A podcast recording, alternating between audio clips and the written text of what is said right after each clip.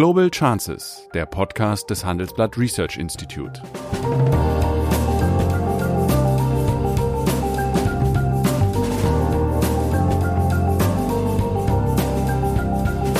Der ehemalige Außenminister analysiert zusammen mit Professor Bert Rürup die geopolitische Lage, exklusiv für den Chefökonom, den Newsletter von Professor Rürup.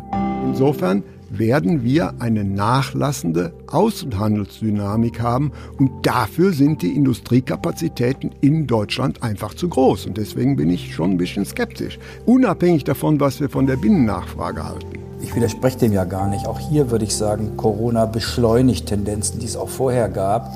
Ich frage mich seit längerem, wie meine drei Töchter wohl leben werden, wenn sie so alt sind wie ich heute. Das schreibt Sigmar Gabriel, ehemaliger Außenminister und Vizekanzler, in seinem neuen Buch Mehr Mut, Aufbruch in ein neues Jahrzehnt. So persönlich wie nie zuvor beschreibt er die größten Herausforderungen für unsere Gesellschaft und entwirft den Aufbruch in eine bessere Zukunft. Sichern Sie sich jetzt Ihre Ausgabe in unserem Shop unter der-chefökonom.com slash shop. Guten Tag, meine Damen und Herren. Es ist Donnerstag und ich bin wieder verbunden mit Sigmar Gabriel zu unserem wöchentlichen Podcast. Und ich möchte mit ihm, über was könnte es sein? Über Corona reden, aber über einen speziellen Aspekt. Zwischenzeitlich herrscht wohl Einigkeit darüber, dass äh, diese Pandemie in faktisch allen größeren Industrieländern zu einem massiven Wirtschaftsabschwung führen wird, der mutmaßlich sehr viel tiefer sein wird als der des Jahres 2008-2009, das heißt der Rezession nach der globalen Finanzkrise. Vor diesem Hintergrund würde ich gerne mit dir diskutieren, ob ja, Deutschland, bedingt durch sein Geschäftsmodell, über das wir gleich reden werden, dieses Mal ähnlich so schnell wieder aus der Krise herausfinden kann und wird, wie das eben 2009 war. Nun, Geschäftsmodell. Jedes entwickelte Land hat so etwas wie, wie ein Geschäftsmodell. Ja. Die USA setzen beispielsweise auf den privaten Konsum als Wachstumstreiber, Russland auf den Verkauf von Rohstoffen und Deutschland und Japan auf den Export hochwertiger Industrieprodukte ja, diese Wachstumskonzepte sind nicht an einem Reißbrett entworfen worden, sondern sind ja das Ergebnis eines langen Entwicklungsprozesses, der letztlich getrieben worden ist von den komparativen Kostenvorteilen. Und eben das tradierte, etablierte Geschäftsmodell Deutschland ist das, des exportgetriebenen Wachstums. Die Wachstumsimpulse kamen im Wesentlichen immer aus dem Export und wenn man aus einer Rezession rauskam, war auch der Export der Treiber. Vor dem Hintergrund eben dieser Corona-Krise, die ja auch dadurch gekennzeichnet ist, dass letztlich alle Industriestaaten massiv betroffen sind und damit auch die wichtigen Absatzmärkte von Deutschland, nämlich USA, Frankreich, Italien, ja die gesamte EU, würde ich gerne na, deine Meinung wissen, ob wir diesmal genauso schnell wieder rauskommen werden wie 2009 oder ob es vielleicht doch strukturelle Verwerfungen gegeben haben, die diesen Erholungsprozess verzögern könnten. Ich habe ja schon mal gesagt, dass ich glaube, dass das Coronavirus so eine Art Brandbeschleuniger ist, das Entwicklungen, die es vorher schon gab, noch mal weiter vorantreibt. Und ich glaube, dass das auch in diesem Fall so ist. Wenn wir uns daran erinnern, schon lange vor dem Ausbruch der Pandemie hatte es in Deutschland und Europa, aber eben insbesondere in Deutschland, einen Rückgang in der Industrieproduktion und im Export gegeben. Das wirtschaftliche Wachstum, ich war damals noch Bundeswirtschaftsminister, äh, war schon 2017, 2018 eigentlich erstmals, solange ich mich zumindest daran erinnern kann, du wirst es vielleicht besser wissen als ich, eher vom Binnenkonsum, also von der Binnennachfrage Ab geprägt. 2015, als die Flüchtlinge kamen. Vorher hatten wir immer noch äh, wesentlichen Wachstumsimpulse vom Export. Ja, das ist zumindest in 2017 und 2018 schon nicht mehr der Nein, Fall gewesen. Wir richtig. hatten noch ein moderates Wirtschaftswachstum, das war jetzt nicht überragend, äh, aber es war im Wesentlichen getrieben durch die Binnennachfrage. Wir hatten einfach einen sehr hohen Beschäftigungsstand, wir hatten davor Lohnrunden, wir hatten Rentenerhöhungen, also die Konsummöglichkeiten waren in Deutschland relativ ausgeprägt und die Menschen kauften das auch, auch weil sozusagen das Geld auf dem Bankkonto liegen zu lassen ja nichts brachte wegen der Nullzinspolitik. Das ist insofern erstaunlich, als darauf hast du eben hingewiesen, wir traditionell in Deutschland ein ganz anderes Modell haben. Wenn man ehrlich ist, haben wir auch ein bisschen immer auf die Nachbarn in Europa, zum Beispiel auf Frankreich, herabgeblickt und haben gesagt, naja, ähm, ihr seid halt nicht so produktiv, ihr seid nicht so effizient, deswegen habt ihr keine so großen Erfolge äh, bei der Globalisierung und eure Unternehmen können nicht so mithalten. Bei uns ist das anders. Wir haben einen starken Industriesektor, der eigentlich das Herz unserer Volkswirtschaft ist, sozusagen der Herzmuskel, der da pulsiert. Und das Coronavirus zeigt uns jetzt, dass diese Herzmuskelschwäche, die wir schon vorher hatten, einfach aus ganz unterschiedlichen Gründen, das geht damit los, dass der Industrialisierer der Welt, Deutschland, inzwischen auf andere Länder traf, die nicht so exzellente Industriegüter herstellen konnten wie wir, zum Beispiel im Maschinenbau oder in der Elektrotechnik, aber jedenfalls inzwischen auch mhm. eine heimische Produktion dafür aufgebaut hatten, die nicht genauso gut war wie die deutsche, aber jedenfalls den Bedürfnissen entsprach und deutlich preiswerter war. Mhm. Das zweite war natürlich der seit 2016 existierende Handelskonflikt zwischen den USA und China, die sozusagen die Exportmöglichkeiten verschlechtert hat.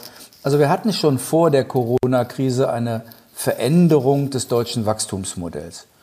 Und ich glaube, dass diese Entwicklung sich jedenfalls eine Zeit lang so fortsetzen wird, dass wir, wenn wir uns erholen, wir sehr stark von der Frage abhängig sind, ob unsere Binnennachfrage in Gang kommt, was nicht ganz einfach ist, denn wir werden einen Beschäftigungsabbau erleben. Es wird ja nicht nur bei Kurzarbeit bleiben, sondern es wird Unternehmen geben, die Menschen aus der Kurzarbeit dann in die Arbeitslosigkeit schicken. Wenn die Industriegüterproduktion nicht so gut läuft, bedeutet das, dass auch dort weniger verdient wird, weniger Menschen Beschäftigung haben und natürlich, dass so eine allgemeine Krisenstimmung auch nicht gerade dazu beiträgt, dass die Menschen bereitwillig Geld ausgeben. Deswegen wird es sehr darauf ankommen, dass wir ein Klima schaffen, bei dem die Binnennachfrage so gut wie möglich gefördert wird. Was den Export angeht, heißt das ja nicht, dass wir sozusagen uns nicht kümmern sollen um Produktivität, um Effizienz, um unsere Industriegüterproduktion. Aber ich glaube, es wird länger dauern und wir werden mhm. erleben, dass es ein Stück auch eine Deglobalisierung gibt. Nicht in dem Sinne, dass wir jetzt alle wieder nur in nationalen Kategorien denken, aber Länder und Unternehmen werden ihre Wertschöpfungsketten verringern. Und ein Land wie die USA zum Beispiel wird das Motto ausgeben, Our Jobs First. Also es wird eher nochmal die hohe Arbeitslosigkeit in den USA wird eher nochmal dazu beitragen, dass protektionistische Ideen an, an, an Oberhand gewinnen. Übrigens unter einem demokratischen Präsidenten in den Vereinigten Staaten möglicherweise sogar noch mehr als unter einem republikanischen mhm. Präsidenten. Mhm. Deswegen glaube ich, dass wir so ohne weiteres nicht darauf setzen können, dass quasi die Weltkonjunktur wieder anspringt, Deutschland läuft vorne weg und wir kommen schnell aus der Krise mhm. wieder raus. Ich glaube, so wird es diesmal nicht laufen. Mhm. Aber ich möchte von der anderen Seite her äh, kommen. Äh, nämlich es gibt ein Maß für die Integration einer Volkswirtschaft in die internationale Arbeitsteilung, das ist der sogenannte Offenheitsgrad. Das ist die Summe von Exporten und Importen in Relation zur gesamtwirtschaftlichen Leistung. Das, dieser Offenheitsgrad lag so bis in die 70er Jahre bei etwa 40 Prozent ist dann stärker angestiegen auf 60 Prozent. Dann kam die Wiedervereinigung, da ist er wieder zurückgebrochen, ein ordentliches Stück. Da haben wir nicht exportiert, sondern die neuen Länder geliefert. Aber dann kam der Zusammenbruch der äh, Sowjetunion. Und äh, ja, die Globalisierung nahm eigentlich Fahrt auf, weil viele Staaten begannen sich zu industrialisieren und die, äh, sagen wir mal, preisliche Wettbewerb wurde intensiver und dann begann das große Zeitalter des Outsourcing. Und das hat dazu geführt, dass gegenwärtig dieser Offenheitsgrad der deutschen Volkswirtschaft bei 90 Prozent liegt, bei 90. Das ist der höchste von allen entwickelten Ländern. Und äh, begünstigend kam natürlich hinzu von etwa Mitte der 90er Jahre bis etwa 2010 wuchs der Welthandel doppelt so schnell wie die Weltproduktion. Und das ist einmal ein gutes Zeichen dafür, dass also viele Länder outgesourced haben aus Kostengründen und das in Zulieferländern eben auch Produktionskapazitäten aufgebaut worden sind. Und das für meines Erachtens ist für mich jetzt der entscheidende Punkt, nämlich diese Welthandelsdynamik hat deutlich nachgelassen. Schon kurz nach, nach Beginn des zweiten Jahrzehnts, so ab 2011 bis 2012, 2013, äh, wuchs der Welthandel kaum noch schneller als die Weltproduktion. Das hat sich nicht unmittelbar in Deutschland niedergeschlagen, aber verzögert. Nämlich wir müssen berücksichtigen, das ist für mich die erste Schwäche. Im Jahre 2009 war nach einer Untersuchung des DW Deutschland das technologisch führende Industrieland. Ich kann mich des Eindrucks nicht erwehren, dass das nicht mehr so ist. Bei bestimmten Technologien haben wir die Führerschaft verloren, die E-Mobilität, der Batteriebau, Digitalisierung haben wir ziemlich verpasst und auch unsere Infrastruktur ist in die Jahre gekommen. So, und jetzt haben wir ein Problem. Wir haben bestimmte technologische Defizite und die Nachfrage aus dem Ausland ist nicht mehr so groß. Und das ist für mich dann schon eine Herausforderung, da nämlich die wichtigsten Absatzländer, ich wiederhole es, USA und die EU ja mindestens genauso tief in der Krise sind. Und äh, du sprachst eben von der Binnennachfrage. Das ist natürlich richtig, aber wir müssen natürlich wissen, dass etwa die Hälfte aller Arbeitsplätze des Dienstleistungsbereichs outgesourcete Arbeitsplätze der Industrie sind. Das Wachstum des Dienstleistungsbereichs ist also in der Vergangenheit letztlich abgeleitet worden von der Industrie. Und deswegen weiß ich nicht, ob äh, man sich so sehr auf den Dienstleistungsbereich, in Anführungsstriche die Binnenwirtschaft, wird verlassen können beim nächsten Aufschwung. Ja, verlassen können wir uns wahrscheinlich auf, auf gar nichts. Der ähm, Jürgen Habermas äh, hat ja vor einigen Wochen mal angesichts der Corona-Krise den Satz geprägt, äh, es gab noch nie eine Zeit, über der wir so viel darüber wussten, dass wir nichts wissen.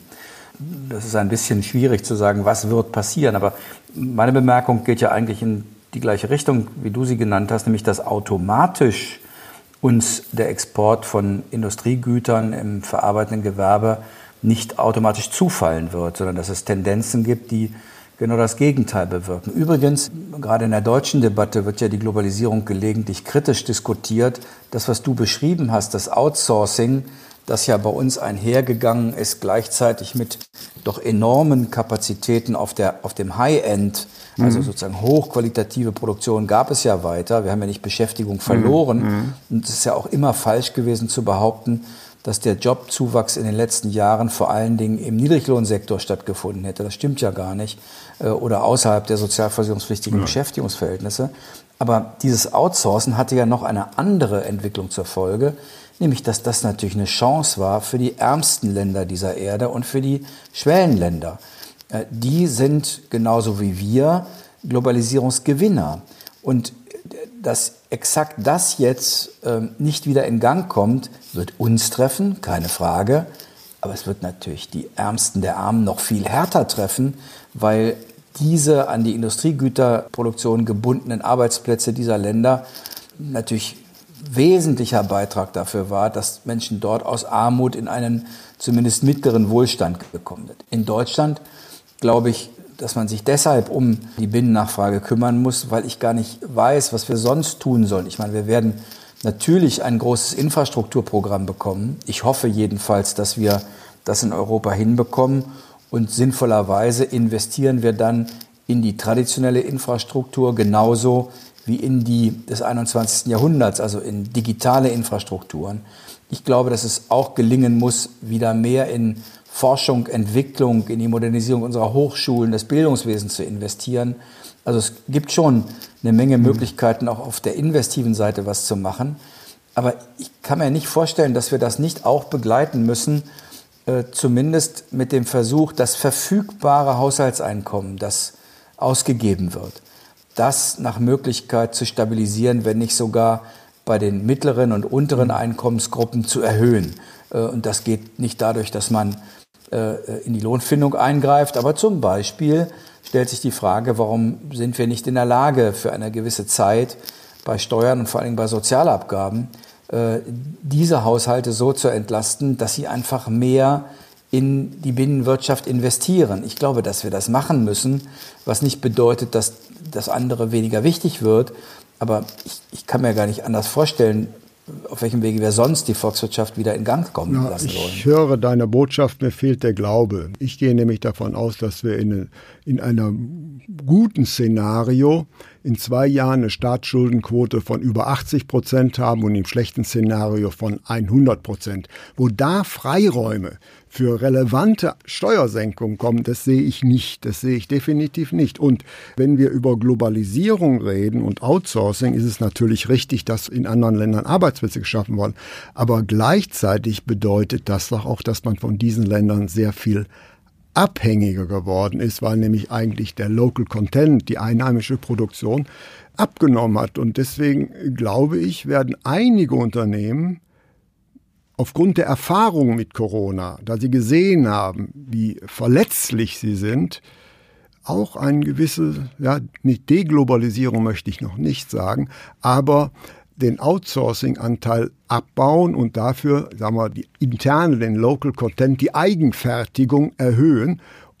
Das ist für das Unternehmen und für die Versorgungssicherheit schon wichtig, aber für die preisliche Wettbewerbsfähigkeit wird das nicht wichtig. Und das wird mit Sicherheit der Fall sein, beispielsweise im äh, Pharmabereich.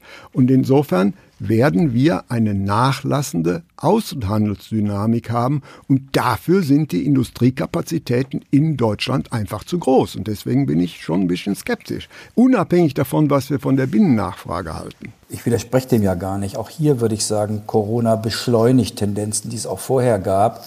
Äh, die Digitalisierung hat eben auch zur Konsequenz, dass der Grund für die Auslagerung, nämlich Lohnkostenunterschiede, ein nicht mehr so wichtiger Grund ist. Äh, wenn ich Dinge mit Artificial Intelligence bei uns vorantreiben kann, wenn ich 3D-Druck äh, machen kann, dann führt das eben dazu, dass im Zweifel ganz andere Faktoren für die Produktion wichtig sind als die Frage der, der Lohnkosten. Deswegen hat ja vor der Krise, ich glaube, Bosch seine Chipfertigung in Deutschland eröffnet und nicht in einem anderen Land. Und Adidas, die jetzt ein bisschen auch in äh, schwierige Debatten geraten sind, hatten vor der Corona-Krise eine neue Produktionsstätte in Deutschland sich zum Ziel gesetzt. Also wir haben eine Entwicklung zur Verkürzung der Wertschöpfungsketten, die schon vor der Pandemie begonnen hat aus ökonomischen Gründen, weil es einfach nicht mehr so wichtig war, wegen der Lohnkosten rauszugehen. Und natürlich wird das jetzt vorangetrieben werden, insbesondere von Ländern, ich habe die USA ja genannt,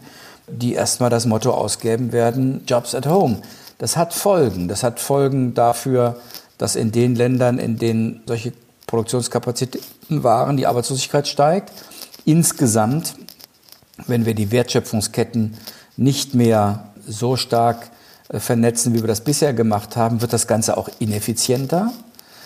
Und man kann am Ende sagen, die Wahrscheinlichkeit, dass die Welt über eine bestimmte Strecke hinweg ärmer werden und ärmer bleiben wird, ist relativ hoch. Oder lang, viel langsamer reicher sein wird.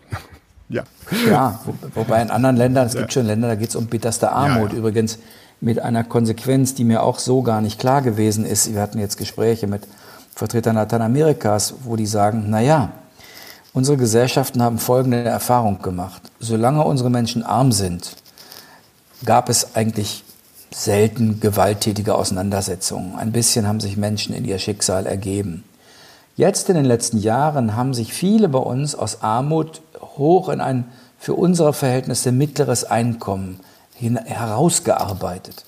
Und die Sorge ist, dass wenn diese Mittelschichten zurückfallen in die Armut, dass dann die Wut viel größer ist und damit auch Demokratie in diesen Ländern gefährdet ist. Mhm. Fand ich eine bemerkenswerte Beurteilung, auf die wir gar nicht so gucken, was natürlich auch insgesamt den Welthandel wieder schwieriger werden lässt. Mhm. Aber trotzdem, ich wollte noch auf das Argument eingehen, Belebung der Binnennachfrage über Senkung von Abgaben funktioniert nicht. Ich, ich will noch mal ein Beispiel sagen. Wir beide haben schon, wir haben keinen finanziellen Spielraum.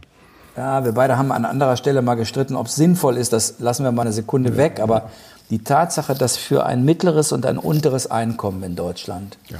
es relativ egal ist, ob man kein Kind hat, ein Kind oder fünf Kinder. Man zahlt immer den gleichen Sozialversicherungsbeitrag. Vom ersten wogegen Euro man bei der Steuer mhm. pro Kind Freibeträge ja. hat. Da frage ich mich, es ist ja nur in der Krankenversicherung so, dass die Krankenversicherung mich belohnt, weil die, die Familienmitversicherung da mhm. ist.